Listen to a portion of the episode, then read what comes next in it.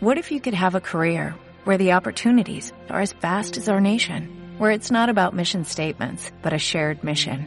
At U.S. Customs and Border Protection, we go beyond to protect more than borders, from ship to shore, air to ground, cities to local communities. CBP agents and officers are keeping people safe. Join U.S. Customs and Border Protection and go beyond for something far greater than yourself. Learn more at cbp.gov/careers. Hola, muy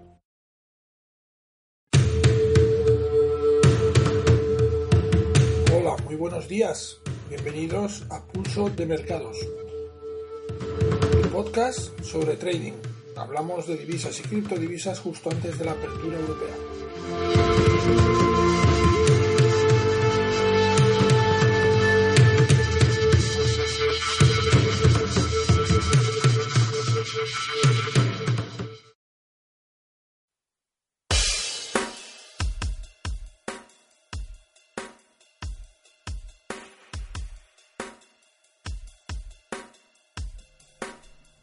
Buenos días. eh, de nuevo un podcast de Pulso de Mercados. Eh, soy Albert Salvañ, trader intradía en mercado de divisas y índices, eh, consultor tecnológico fintech y generador de contenidos en forexperiences.com, que es tu web de formación de recursos sobre trading.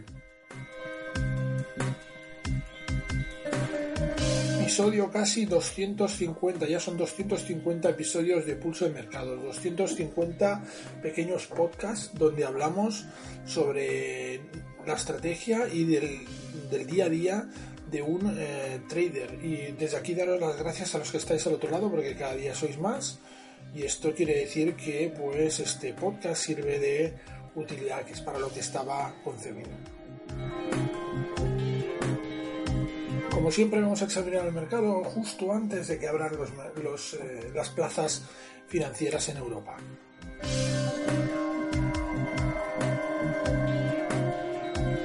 Y esta vez lo vamos a hacer iniciando la semana con datos mixtos, unos datos mixtos que nos vienen de Japón, eh, datos eh, pues negativos para la economía japonesa en lo que a balanza comercial se refiere, ha aumentado el déficit comercial en Japón, eh, pero solo... Eh, no, perdona, perdón, perdón, perdón, estamos viendo al revés. Eh, hay una, un ligero... Las exportaciones están ligeramente por debajo de lo esperado, las importaciones bastante, ligera, bastante por debajo de lo esperado, por lo tanto hay una mejora en la balanza comercial de Japón.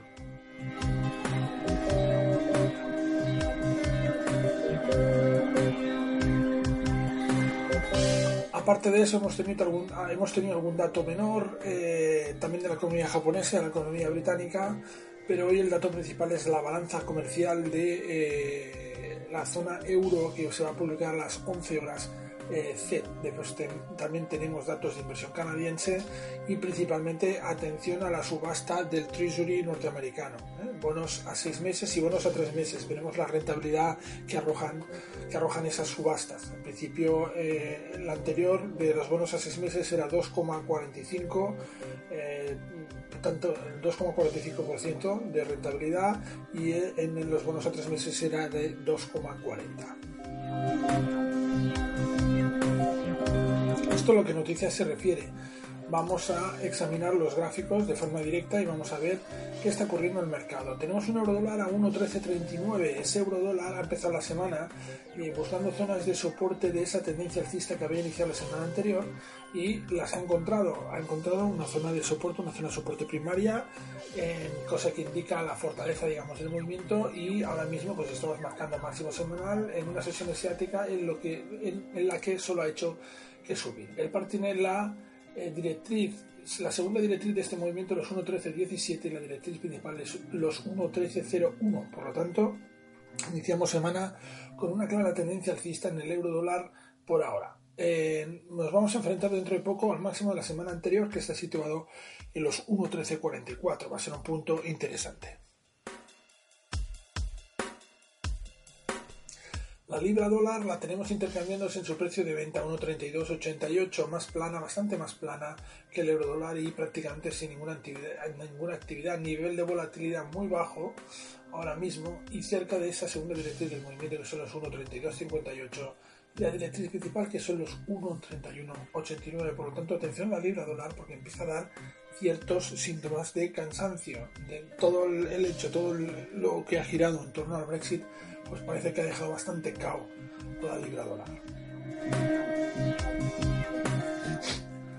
plano y falta de actividad también es así podríamos definir al dólar yen con 111,55 en su precio de venta en estos momentos justo encima de la directriz de la segunda directriz del movimiento y la directriz principal la tenemos justo debajo en 111,44 por tanto atención porque podríamos estar ante un fuerte movimiento en el dólar eh, yen. Ahora mismo eh, nuestro sistema Prometheus nuestro sistema de divisas nos ha dado señal a largos eh, de operación de largo plazo, es decir, de operación más allá del intradía. Esto nos estaría diciendo que existe la posibilidad de que veamos un fuerte impulso alcista. Mm, lo interesante de estas señales es que ese fuerte impulso alcista viene acompañado normalmente de, un estrecho margen de riesgo, es decir, tenemos el stock que lo podemos colocar bastante cerca, por tanto el riesgo asumido pues respecto al beneficio potencial es una proporción muy muy interesante.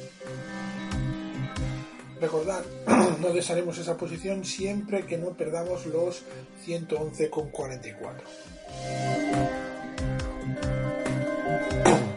Vamos con el dólar australiano. Un dólar australiano que se ha disparado hasta los 0,7116. Nos está marcando máximo semanal en estos momentos. Abrió en 0,7085 y por tanto hemos visto un fuerte impulso alcista en el dólar australiano con eh, pues un cambio de sesgo importante que iría mm, a testear seguramente la zona superior de los 0,7175 que es la zona de eh, referencia, la zona de medio y largo plazo. Eh, tenemos una segunda directriz del movimiento, los 0,7082 y la directriz principal es los 0,7072 como zonas de soporte. Por lo tanto, clara tendencia alcista en el intradía para el dólar australiano. El oro 1301,93 aposentado cómodamente en la zona de los 1300 dólares por onza. Eh, ahí están las zonas de control, los niveles de control, los niveles técnicos, las directrices del movimiento están todas acumuladas en una estrechísima zona y por tanto fuerte indefinición en el oro en estos momentos, a pesar de que ahora nos marca un impulso alcista muy muy tímido con un nivel de volatilidad muy bajo, por lo tanto indefinición y no hacemos ningún pronóstico claro porque no vemos movimientos destacables ni movimientos de interés para nuestra operativa.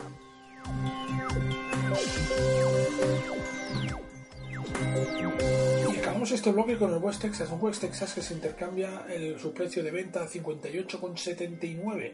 58 dólares 79 centavos barril, con una segunda directriz en los 58,60 y la directriz principal en los 57,68. Fuerte, por lo tanto, tendencia alcista que sigue vigente, aunque vimos un primer aviso de debilidad en una fuerte distribución que tuvo lugar la sesión del viernes justo antes de la apertura americana. Ahora mismo seguimos distribuyendo el movimiento alcista de las semanas anteriores y vemos el par alcanzando, alcanzando eh, zonas de máximos con cierta dificultad. Como podéis ver, cada semana os vamos, vamos enumerando, cada programa vamos enumerando todos los pares en los que estamos trabajando y todos los pares en los que tenemos nuestro sistema activo. Tenemos nuestro sistema activo en varios pares porque esto nos permite adaptarnos muy bien al mercado, es decir, cuando un par eh, no funciona o os comentamos que no vemos una posición clara, evidentemente nuestro sistema no opera en este par, opera en otros donde eh, pues eh, las posibilidades van a nuestro favor. Siempre buscad eh, zonas de mercado, buscad activos en los cuales vuestras posibilidades vayan a vuestro favor y eso lo conseguiréis operando en más de un activo. Este es un proceso largo, es decir, no quiero decir que empecéis a operar más de un activo de, entrada sin haberlos introducido previamente en el mercado, sino que lo ideal es eh, pues conocer y practicar y empezar a aprender cómo operar en el mercado en un solo activo para luego ir incorporando activos progresivamente y así tener una cartera más distribuida.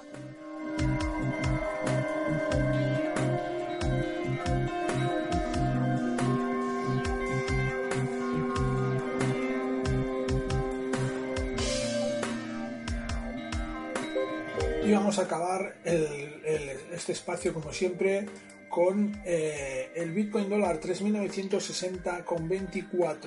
El Bitcoin dólar eh, ha venido del fin de semana con un desplazamiento alcista importante, ha abierto los 3.979,15 esta sesión semanal, nos ha marcado ya máximos de 4.018, vuelven los 4.000 dólares a rechazar al Bitcoin dólar, de ahí hemos tenido un ligero descenso, ahora mismo estamos en los 3.960 con las zonas de soporte, las directrices del movimiento alcista de intradía en los 3.931,70 y los 3.908,12. Atención a estos dos niveles, porque mientras no pierda estos dos niveles seguiremos hablando de un contexto alcista. Exactamente la misma figura en Ethereum. Un Ethereum que ahora mismo se intercambia en su precio de venta a 137 dólares con 40 centavos, con un máximo semanal en, niveles de 141,22 eh, y con las zonas de referencia de las directrices del movimiento entre 136,47 y 135,34 la más importante. Por tanto, atención porque estamos viendo una distribución en los dos activos principales de criptos, una distribución de movimiento alcista. Veremos cuando contacte o teste las zonas de soporte qué sucede en estos momentos, pero por ahora seguimos teniendo un contexto alcista en el corto plazo. Esto ha sido todo lo que eh, nos han deparado, lo que nos han dicho los gráficos en esta preapertura europea. Preparamos nuestras plataformas y ya lo tenemos todo listo para empezar nuestra jornada de trading y para empezar también una nueva sesión semanal. Eh, mañana más nos vemos de nuevo en un nuevo episodio, en un nuevo podcast de Pulso de Mercado y espero teneros al otro lado de nuevo. Un saludo.